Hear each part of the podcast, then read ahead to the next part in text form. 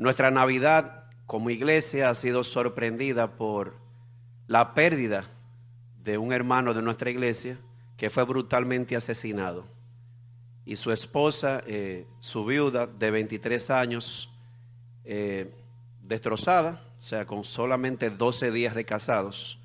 Y le ha tocado enfrentar esta Navidad con esa realidad. Y me ha parecido bien compartir estas, eh, estas palabras con, con esta amada hermana iglesia, cuando lo inesperado toca a tu puerta. no hay un texto particular de inicio, sino que vamos a estar viendo o reflexionando a lo largo de todo el libro de Job. No se preocupen, que no va a durar tanto, ¿verdad? Pero sí varias cosas que quisiera resaltar. Pero antes de iniciar, vamos a, a inclinar nuestros rostros para pedirle al Señor su bendición.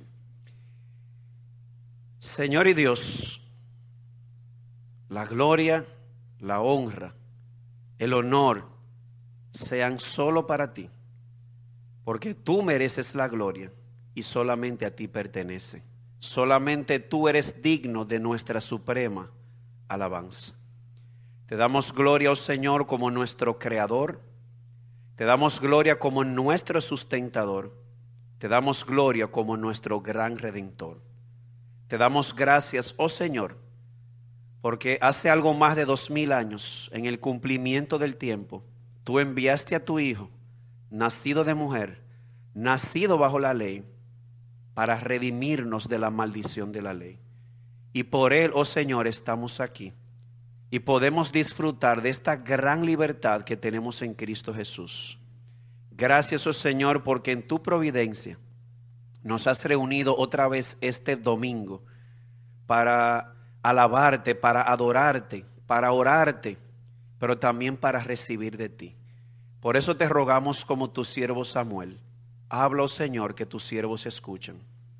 Ayúdame, oh Padre, a ser fiel en la letra y en el espíritu a tu palabra escrita, ya que tu pueblo no ha venido, oh Señor, este domingo a escuchar sabiduría humana, sino a escucharte a ti. Por eso te rogamos una vez más, habla nuestras almas, edifícalas, prepáranos, oh Señor, para lo inesperado.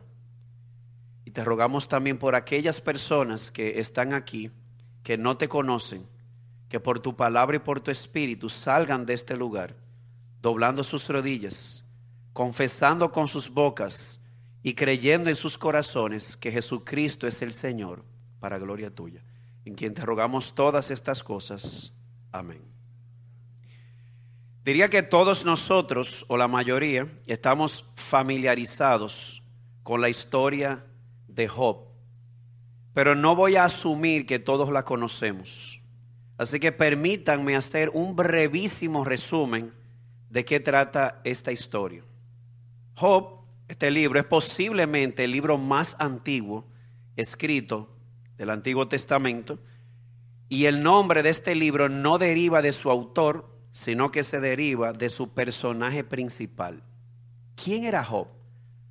Job era un hombre bueno, era un hombre rico que residía en el cercano y el antiguo oriente.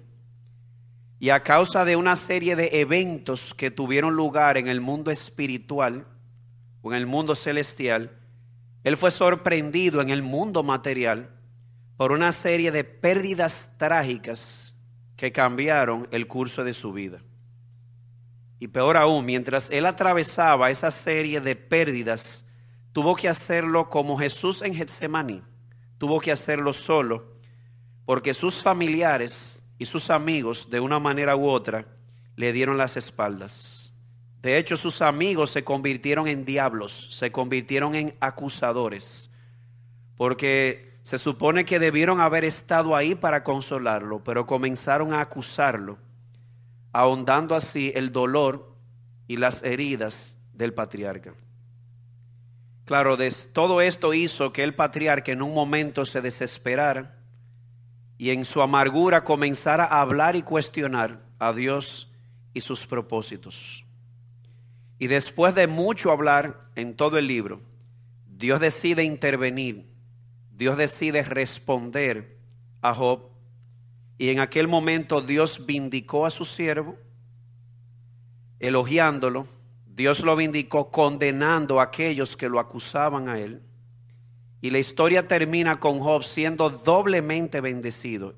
Y no solamente por lo material, sino porque salió de esa tormenta con una visión de Dios mucho más profunda que la que él pensaba alguna vez tener.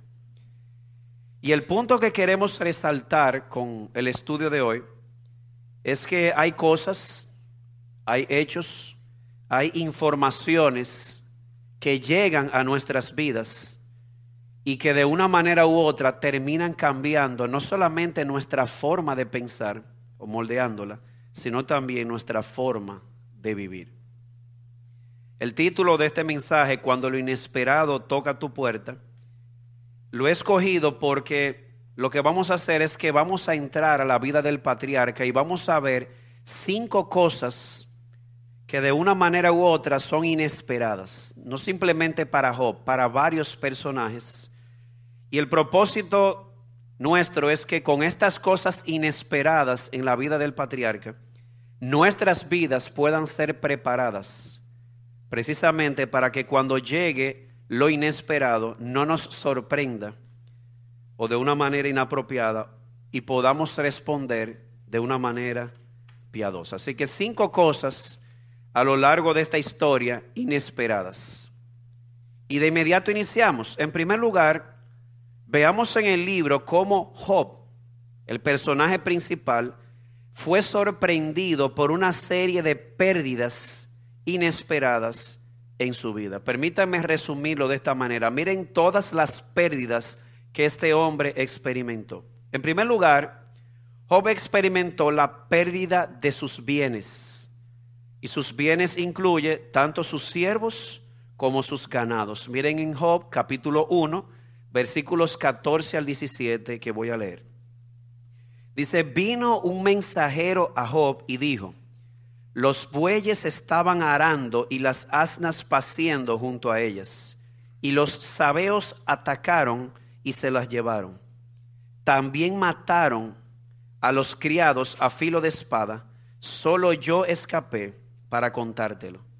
Mientras estaba éste hablando, vino otro y dijo, fuego de Dios cayó del cielo y quemó las ovejas a los criados y los consumió.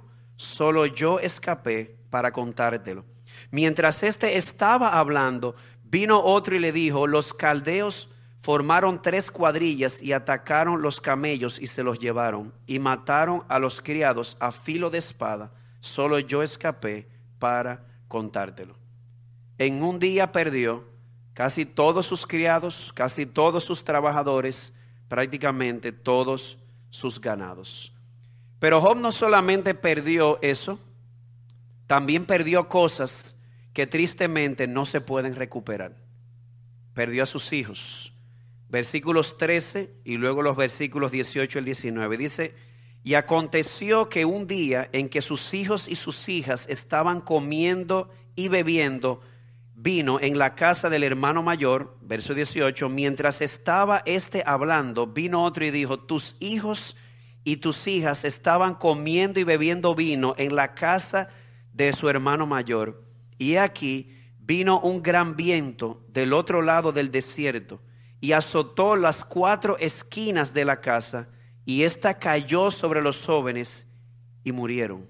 Solo yo escapé para contártelo no solamente pierde cosas como sus ganados, perdió en un solo día a todos sus hijos.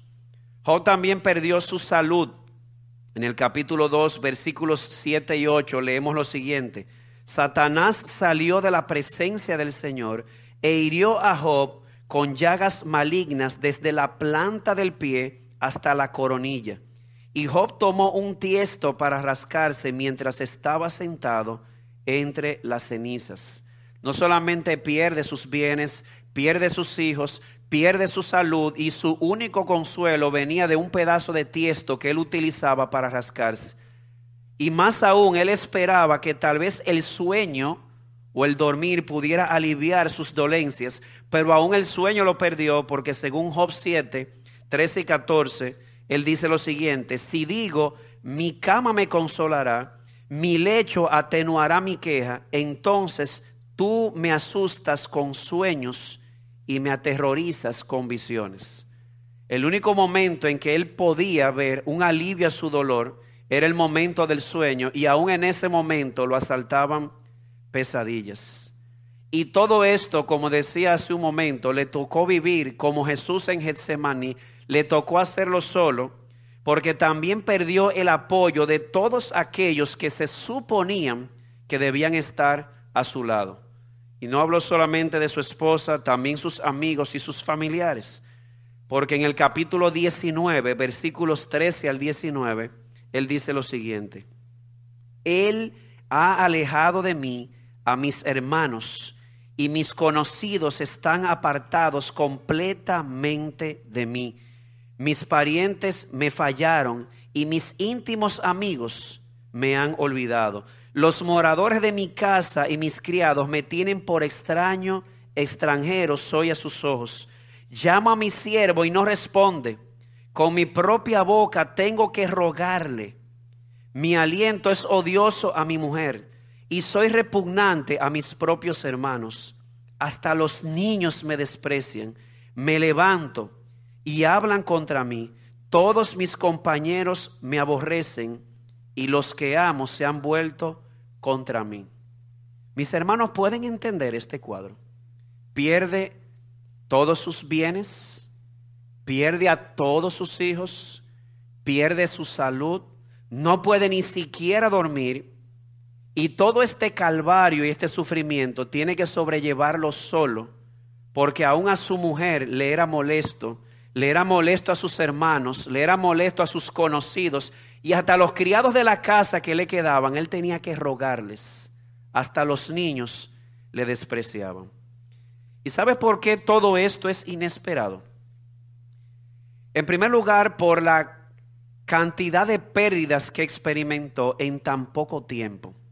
Es cierto que el libro no nos dice el tiempo que pasó, pero no creo que haya que ser un genio de la NASA para darnos cuenta de manera muy natural que todo esto sucedió en un breve periodo de tiempo. De hecho, en el capítulo 1, verso 13, se nos dice, aconteció que un día, y ese día sucede una tragedia, y no bien termina cuando viene otro a decirle otra mala noticia, no bien termina ese de decirle la mala noticia cuando viene otro, una noticia mala tras otra, una desgracia tras otra. Eso fue lo que Job experimentó. Yo diría, siendo un hombre temeroso de Dios y sabiendo en el mundo que vivía, Job pudo haber estado abierto al sufrimiento, pero a un sufrimiento así, con unas pérdidas tan sustanciales en tan poco tiempo. Mire mi hermano, yo no estoy tan seguro que él estaba listo para eso, ni yo tampoco lo estaría, imagino. Pero no solamente la cantidad de pérdidas sustanciales en tan poco tiempo hizo de esto algo inesperado, sino también el tipo de hombre que era Job. Hace este, todo esto más inesperado para todos nosotros. ¿Qué tipo de hombre era él? Escucha lo que dice el libro. Job 1.1. Hubo un hombre en la tierra de Uz llamado Job, y era aquel hombre intachable, recto, temeroso de Dios y apartado del mal. Y eso no solamente lo dice el autor. El autor relatando las palabras de Dios. Dios dice de Job lo siguiente. Y el Señor dijo a Satanás, ¿te has fijado en mi siervo Job? Porque no hay ninguno como él sobre la tierra, hombre intachable y recto, temeroso de Dios y apartado del mal. Y en Job 2, versículo 3, el Señor vuelve a decir a Satanás, ¿te has fijado en mi siervo Job?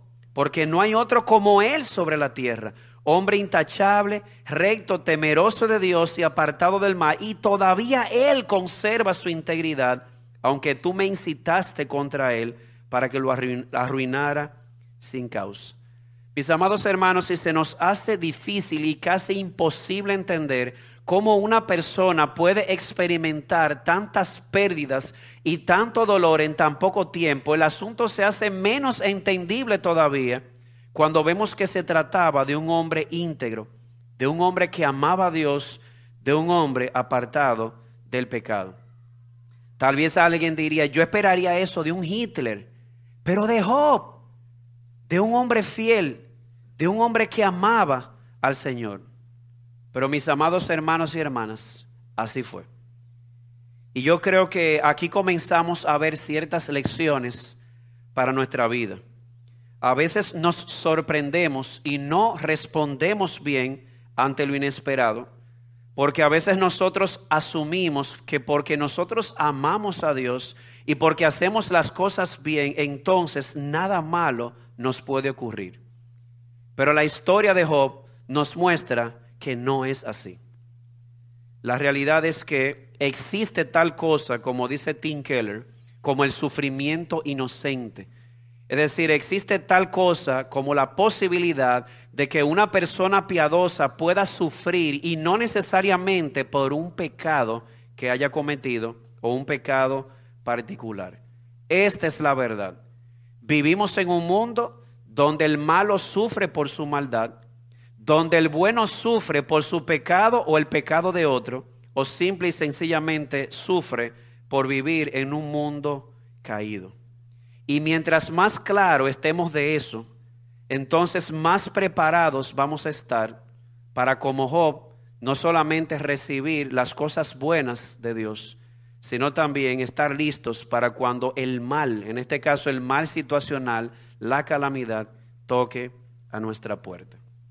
De modo que lo primero inesperado que vemos en el libro es cómo Job fue sorprendido por una serie de inesperadas pérdidas, entre ellas cosas que no podían recuperarse como sus hijos.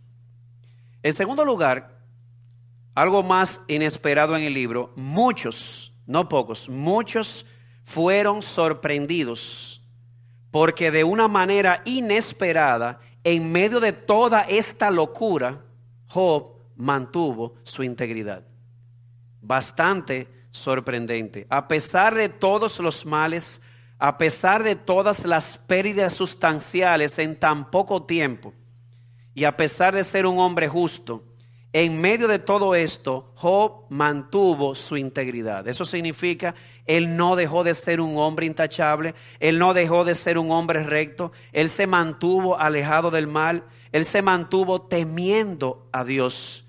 Y de hecho, todos recordaremos la respuesta inicial del patriarca cuando lo inesperado tocó a su puerta. Job 1, 20 y 21.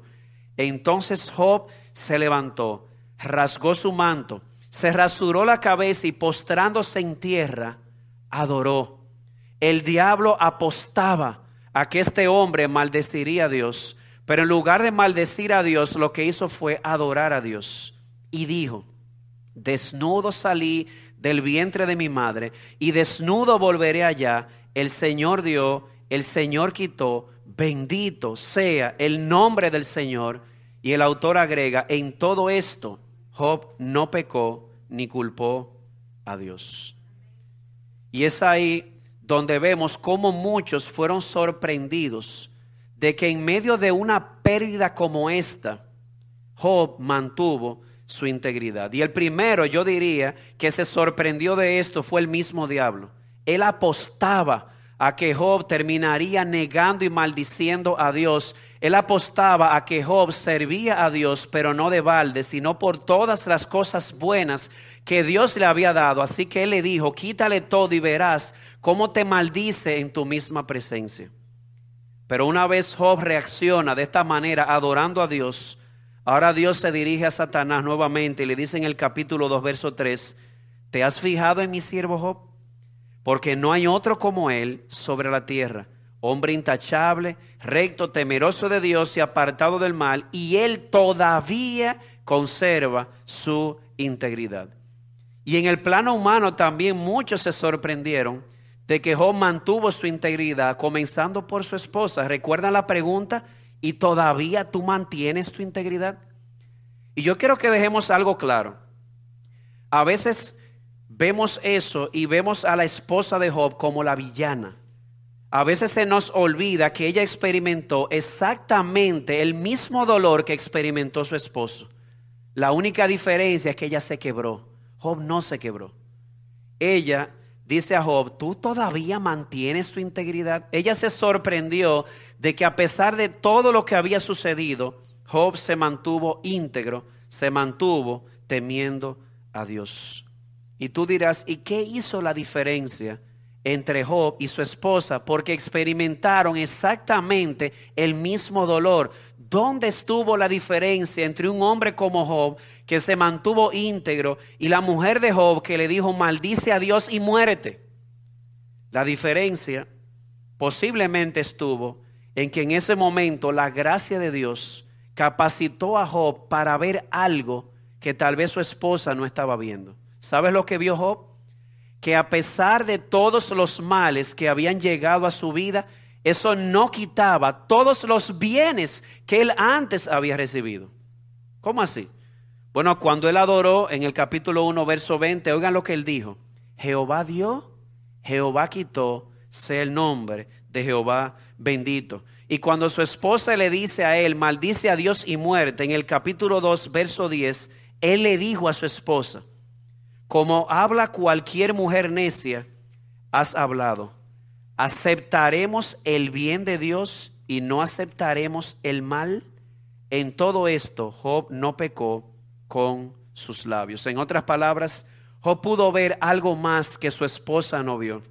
Mientras ella se enfocó en las pérdidas, Job en medio de sus pérdidas pudo ver algo más. Pudo ver que hasta ese momento Dios le había dado muchas cosas buenas que él no podía borrar. Y esa integridad de Job no se mantuvo solo al inicio, cuando él dijo Jehová Dios, Jehová quitó. Si seguimos leyendo el libro, notaremos que a pesar de sus debilidades y a pesar de sus quejas, él mantuvo su integridad. De hecho, en varios lugares del libro vemos cómo él sigue reconociendo la soberanía de Dios, capítulo 26, cómo él sigue reconociendo la sabiduría de Dios, capítulo 28 vemos cómo Job, en lugar de alejarse de Dios, él se acerca a Dios para llevarle sus quejas, para llevarle sus argumentos, capítulo 13. Le lleva sus súplicas, capítulo 13.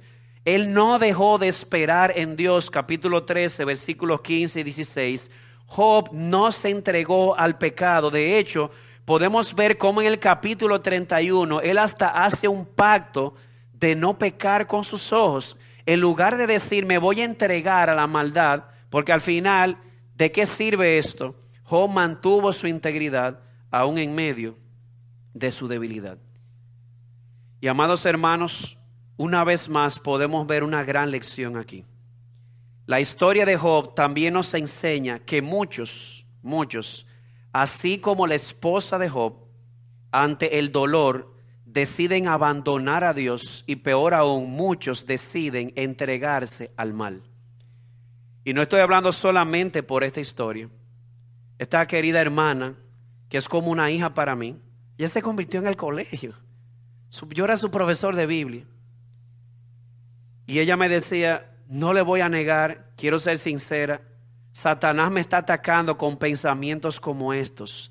Para, ¿Vale la pena casarse? Vale la pena mantener su integridad. Varias veces me dijo, el diablo ha puesto pensamientos en mi mente de yo dejar al Señor, irme al mundo y comenzar a loquear. Así mismo me dijo. Sin embargo, en medio de su dolor, ella dijo, y aunque yo no entiendo, yo voy a seguir confiando. ¿Y saben algo? Para mí lo más impactante en todo esto es precisamente cómo, al igual que Job, ella ha decidido seguir confiando. Yo diría que en algo el diablo tenía razón aquí. En algo él tenía razón. El corazón humano caído no tiende a servirle a Dios de balde.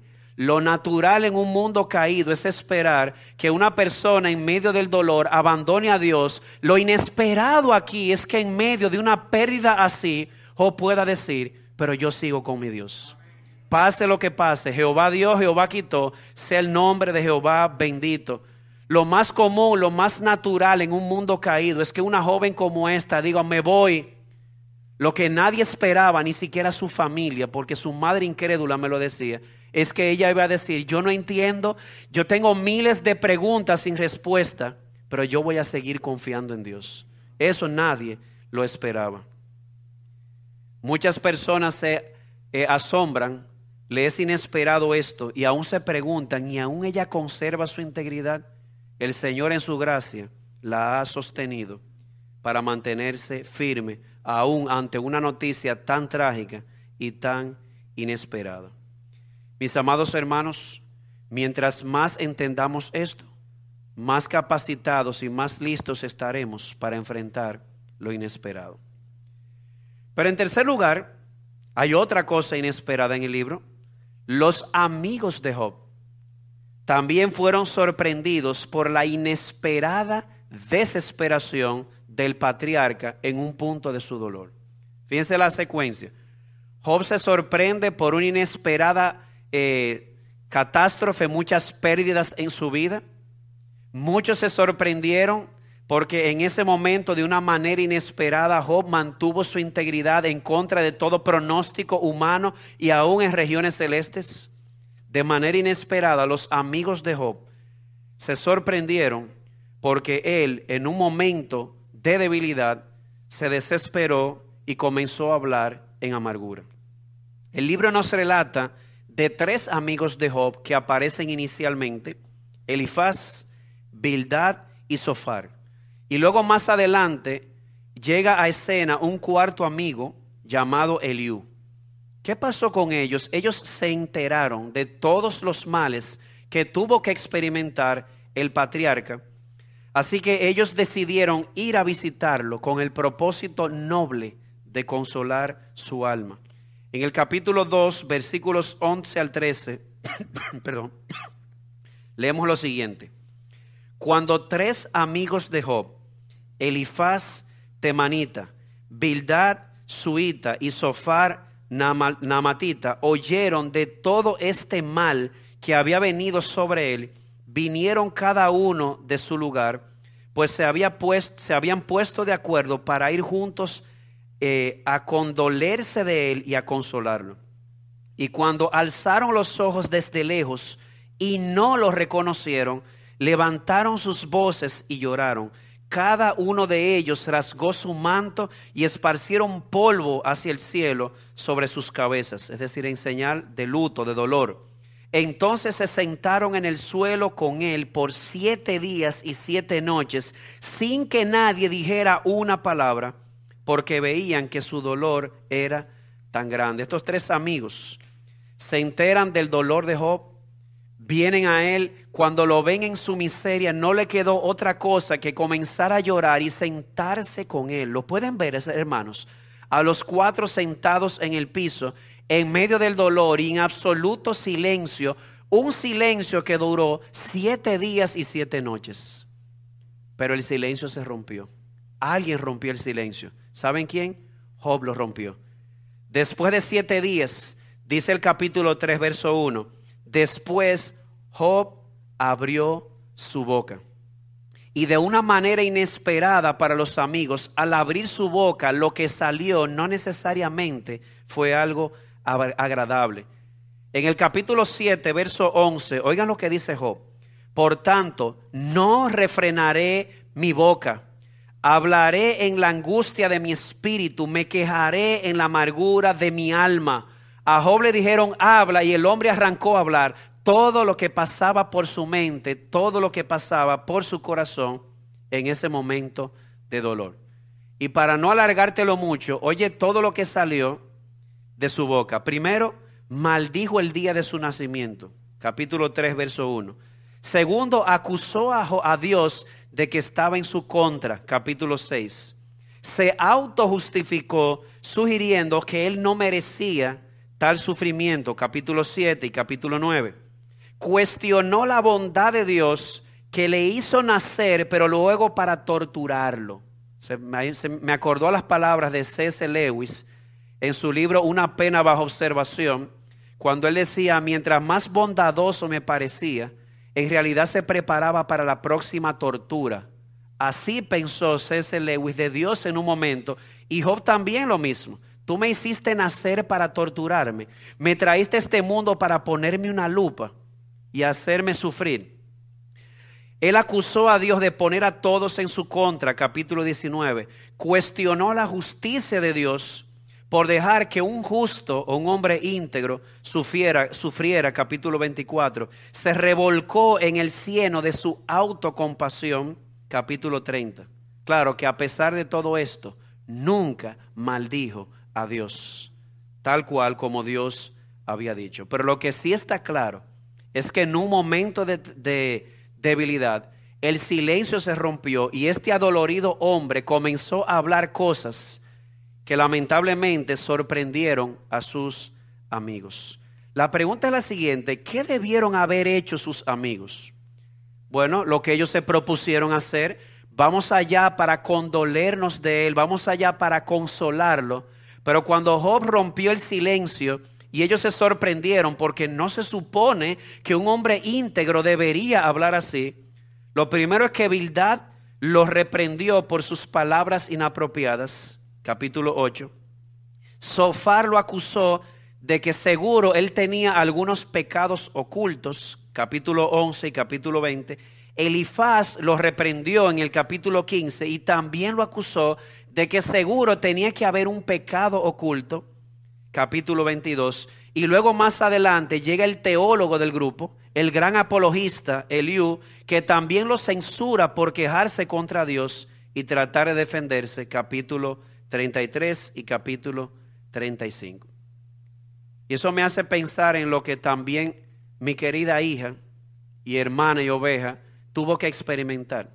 ¿Pueden creer que en medio de este dolor una persona se le acercó para decir que posiblemente esto lo había sucedido por algo que ella tenía oculto? La historia se repite. La cantidad de cosas incoherentes la cantidad de cosas inapropiadas, aún de personas bien intencionadas, que ella ha tenido que escuchar en todo este tiempo. Y yo diría, muchas cosas cambian, pero el corazón no cambia, sigue siendo el mismo. Y aún personas bien intencionadas.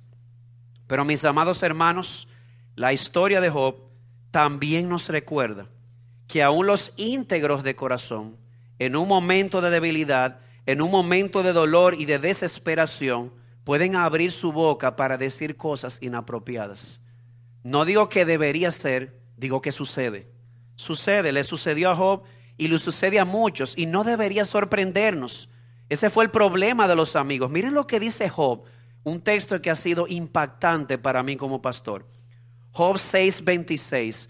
Job le pregunta a sus amigos, ¿Pensáis censurar mis palabras cuando las palabras del desesperado se las lleva el viento? En serio, ustedes me van a juzgar por lo que yo estoy diciendo en medio del dolor. Yo no puedo creerlo. Para ellos fue inesperado que un hombre íntegro como Job se quebrara y hablara de una manera inapropiada en un momento de debilidad. Pero pienso que a Dios no le sorprendió, porque Él sabe lo que somos él sabe que somos polvo. Y amados hermanos, mientras más rápido entendamos eso, más capacitados también estaremos para poder consolar a aquellos que están en medio del dolor y la pérdida.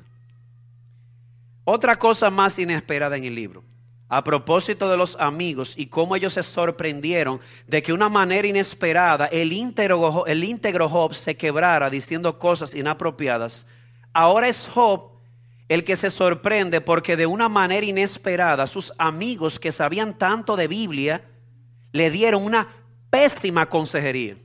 Y les voy a mostrar que eso aparece, ese concepto aquí. Job se sorprendió de que personas tan dotadas y tan conocidas como Eliú le dieron una pésima consejería en medio del dolor.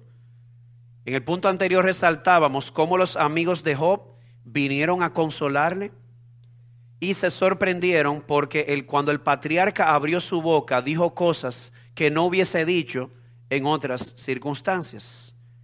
Y lamentablemente ellos no entendieron que esas palabras salían de un corazón dolido, de un corazón desesperado, y por eso fueron unos pésimos consejeros. Pero miren, esta consejería tuvo dos etapas. En la primera etapa, la primera etapa fue buena. ¿eh? Ellos vinieron a qué? A consolarlo, como debe ser. ¿Y qué hicieron en la primera etapa? Se sentaron con él y no vinieron a hablarle, simplemente a hacerle compañía. A veces me pregunto, o me digo a mí mismo, la consejería hubiese sido mucho mejor si hubiesen permanecido así, con la boca cerrada. Y dejan que Job hable. Pero no, lamentablemente, ellos también rompieron su silencio y comenzaron en una próxima fase de consejería a censurar Job. Vuelvo y repito, ¿qué debieron haber hecho? Debieron haberle, debieron haberlo entendido, debieron haberle consolado, debieron haberlo escuchado, debieron dejar que se desahogara. Era el momento de escuchar, no de juzgar. Pero ¿qué hicieron? Oigan lo que Job dice de lo, de lo que ellos hicieron. Job 19.2. ¿Hasta cuándo me angustiaréis y me aplastaréis con palabras? El hombre ya está en el piso. Ellos vienen a consolarlo y lo que hacen es aplastarlo más. Capítulo 21, verso 3. Tened paciencia. Él le dice, tengan paciencia conmigo y hablaré. Y después que haya hablado, os podréis burlar. Se burlaron del hombre. capítulo 21, verso 4. ¿Cómo pues me consoláis en vano? Vuestras respuestas están llenas de falsedad. En lugar de consolar lo que hicieron, se impacientaron y con mucha teología y mucha erudición lo censuraron, lo juzgaron, lo acusaron y hasta se burlaron de él, como él bien lo refleja. Por alguna razón, Job dijo lo siguiente. Oigan esto, Job 16, 2. He oído muchas cosas como estas. Consoladores gravosos sois todos vosotros. Hay una versión que dice, pésimos consejeros son ustedes. En otras palabras, que Job también fue sorprendido porque de una manera inesperada los teólogos que debieron haber dado consuelo, lo que hicieron fue aplastarlo con una pésima consejería. Y, a veces me pongo a ver la respuesta de Eliú, al que yo le llamo el teólogo del grupo. Miren, si se hubiese escrito la primera teología sistemática de los atributos de Dios, Eliú debió haber sido el autor. Oye, qué hombre que tiene una visión tan grande de la soberanía de Dios. La primera teodicea o la primera defensa de Dios al permitir el mal debió haber sido de Eliú, qué gran apologista, un gran apologista, un gran teólogo, pero un pésimo consejero. ¿Usted cree que eso es posible? Sí, eso también es posible. La historia de Job también nos recuerda algo que deberíamos considerar si nosotros queremos ser buenos consejeros. Primero, que ante la pérdida y el dolor, lo que se necesita es un consuelo, no una censura. Segundo, que hay ocasiones en que ante la pérdida y el dolor, lo que se necesita no es una filosofía, sino una compañía. Hay momentos de dolor donde lo que se necesita no es una persona que hable, sino una persona que eche el brazo. Si los amigos de Job hubiesen permanecido, aunque sea un tiempo más, sentados ahí, y los cristianos, mis amados hermanos, en esto tropezamos muchas veces, bien intencionados. He leído, he escuchado de personas que me dicen, en medio de una pérdida tan dolorosa como la pérdida trágica de un familiar, siempre viene, seguro viene con el típico versículo, a los que aman a Dios, todas las cosas les ayudan a bien. Yo lo sé, pero en este momento me es difícil asimilarlo.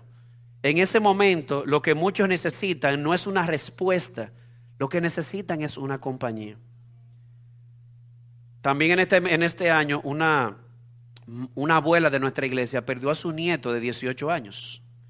Y yo recuerdo yo llegando al funeral, la madre del niño, que no es miembro sino la abuela, la madre del niño me dijo, pastor, yo necesito una respuesta. Yo necesito que usted me asegure que mi hijo está con Jesús. Y yo le, dije, no te, le dije, no, le, no te tengo una respuesta, pero aquí estoy. Eso fue lo que Dios puso en mi corazón. Aquí estoy contigo. Le eché el brazo, mis respuestas son limitadas, pero aquí estamos. Y más adelante llegó el momento para responder, pero ese era el momento para estar ahí. Y entiendo que los, hermanos, los amigos de Job debieron haber hecho lo mismo. Y además de aquí vemos que de buenos teólogos no siempre deberíamos esperar una buena consejería. Conocemos a muchos hombres capaces, con mucho conocimiento, que son bien intencionados, pero lamentablemente a veces les falta el tacto porque no han atravesado la escuela del dolor o la escuela del sufrimiento. Pero ya para cerrar, quiero traer una cosa más, algo más inesperado en el libro. Y es que por último, Job se sorprendió de la inesperada respuesta que Dios le dio en medio de sus quejas y en medio de su clamor. Ustedes se han dado cuenta que hasta ahora todo el mundo ha hablado, todo el mundo ha opinado, pero faltaba la palabra y la opinión más importante aquí. Dios todavía no había hablado, pero llegó un momento en que Dios también rompió su silencio y decidió responder a Job. En Job 38.1 leemos, entonces el Señor respondió a Job. Después de mucho hablar, Dios entró en la escena. ¿Y qué vemos en la respuesta de Dios? De manera inesperada, lo siguiente. Entonces el Señor respondió a Job desde el torbellino. Lo primero que debió haber, me imagino, a mí me sorprendió, es que Dios le respondió en medio de un torbellino. Yo decía, después de tantos torbellinos que ese hombre pasó, yo no quisiera espiritualizar, pero pensé, lo mínimo que Dios debió haber hecho fue responderle como Elías en un silbo apacible. No, en medio del torbellino le respondió. Y me llamó mucho la atención porque a veces clamamos a Dios en medio de la tormenta, en medio del dolor, y no escuchamos su voz porque a veces no podemos entender que a veces la tormenta y el torbellino es el medio que Dios utiliza para hablarnos. Dios hablándonos ahí y no lo escuchamos, esperamos un silbo apacible y no escuchamos su voz porque no nos imaginamos, no creemos, no pensamos que Dios nos está hablando por ahí. Recuerdo un hermano en nuestra iglesia en medio de esta circunstancia del COVID, él dijo lo siguiente y me impactó mucho, él es doctor también. Dios nos está hablando a través de este virus y no lo estamos escuchando porque estamos prestando demasiada atención a todas las demás voces, menos a la de Dios. otras palabras, a Job debió haberle sorprendido, imagino, que Dios le respondiera en medio de un torbellino y no de un silbo apacible, pero ese es Dios. Nos responde a través del medio más inesperado que podamos imaginar. Pero Job no solamente fue sorprendido por el medio a través del cual Dios le habló, sino también por su silencio. Pero ¿cómo así, pastor? Pero usted no acaba de decir que Dios habló. Sí. ¿Y cómo que Job fue sorprendido por el silencio? El silencio a las preguntas de Job. Job tenía tantas preguntas. Dios le respondió en los capítulos 38 y 39. ¿Y saben qué? Dios habló, pero Dios no le respondió ni una de las preguntas que él hizo. ¿Usted puede imaginarlo eso? Le respondió, pero no le respondió a ninguna de sus preguntas. Dios no le dijo nada acerca del concilio angelical. Dios no le dijo nada de cómo Satanás se acercó para incitar a Dios contra él, para mostrarle que Job eh, no tenía un corazón íntegro. Dios simple y sencillamente retó a Job diciendo, ¿tú crees que tú sabes más que yo? Pero no le respondió a ninguna de sus preguntas. ¿Y por qué? Yo me he puesto a pensar, ¿por qué Dios no le respondió? Bueno, primero Dios no tenía que responderle. Pero Dios no es como Alá. Dios da respuestas. Lo que pasa es que no, lo que pasa es que no siempre es la respuesta que esperamos. Pero a veces me pongo a pensar que Dios no le dio ninguna de las respuestas que él buscaba, porque había tanto misterio envuelto. Mis hermanos, detrás del mal, detrás del sufrimiento, hay mucho envuelto. ¿Saben cuál es el problema? A veces noto que dentro del mundo religioso queremos simplificar el sufrimiento. el sufrimiento es una ecuación que tiene muchas variables. No hay una sola variable. Los amigos de Job lo quisieron simplificar todo a lo siguiente. Eso es que tú tienes un pecado oculto. Mis hermanos, no siempre el sufrimiento es por un pecado que tenemos oculto. El sufrimiento no es algo sencillo, es algo complejo, porque pueden haber múltiples variables dentro de esta ecuación y en el sufrimiento de Job había todo un concilio angelical detrás y la intervención de Satanás que hizo una apuesta con Dios. Así que de una manera u otra, a veces pienso que Dios no le respondió porque por más explicaciones que le diera, Job nunca iba a entender. En el capítulo 42, verso 3, Dios dice, ¿quién es este que oculta el consejo sin entenderlo? Por tanto, dice Job, he declarado lo que no comprendía cosas demasiado maravillosas para mí que yo no sabía. ¿Lo ven? Es que por más que Dios se lo explicara, se trataban de cosas que iban más allá de lo que Job podía entender. Y yo diría que hay algo más. Es que aun si Dios nos da explicaciones y las podemos entender, nosotros siempre vamos a tener una sugerencia para Dios de una mejor forma, de otra forma en que Él debió haberla hecho. He visto personas que pueden ver explicación clara, bíblica a su dolor, pero aún así ellos dicen, pero Dios pudo haberlo hecho de otra manera. Ellos entienden que tienen una mejor forma de hacer las cosas. De modo que a veces no la entendemos y a veces cuando las entendemos estamos inconformes porque nos parece que debió haberse hecho de una forma usualmente la que nosotros pensamos. Por esa razón, en un momento Dios también retó a Job y le dijo en el capítulo 38, ciñete ahora tus lomos como un hombre, le dijo Dios. Yo te voy a preguntar y tú me vas a responder. Porque al final siempre nos parece que tenemos una mejor forma que Dios para hacer las cosas. Así que la historia de Job también nos recuerda que tenemos una tendencia a entrar en tierra santa sin cubrir nuestro rostro. Queremos explicaciones y no es que queremos, es que a veces demandamos explicaciones de cosas que no entendemos y a veces nos frustramos o porque no encontramos la respuesta definitiva o simple y sencillamente porque la respuesta no nos satisface. ¿Saben lo que es lidiar con esta joven? Mientras ella me pregunta, pero ¿por qué Dios lo permitió? ¿No es Él todopoderoso? ¿Y cómo lidiar con esta pregunta? Dios no pudo haber esperado que por lo menos hubiese cumplido un año, 12 días de casado y se lo lleva. Estamos hablando de cosas reales, de cosas, de batallas en el corazón. Es nuestra tendencia. Así que al final nos resta una sola cosa, mis amados hermanos. Confiar en Dios, aunque la vida duela. Como hizo Job, confiar en que Dios siempre tiene un propósito en lo que manda o permite en nuestras vidas. Y esto no es un cliché. En Job 1.22, la reina Valera lo pone así. En todo esto no pecó Job, y oigan esto, ni atribuyó a Dios despropósito alguno. ¿Saben qué ayudó a Job a mantenerse íntegro a pesar de todo?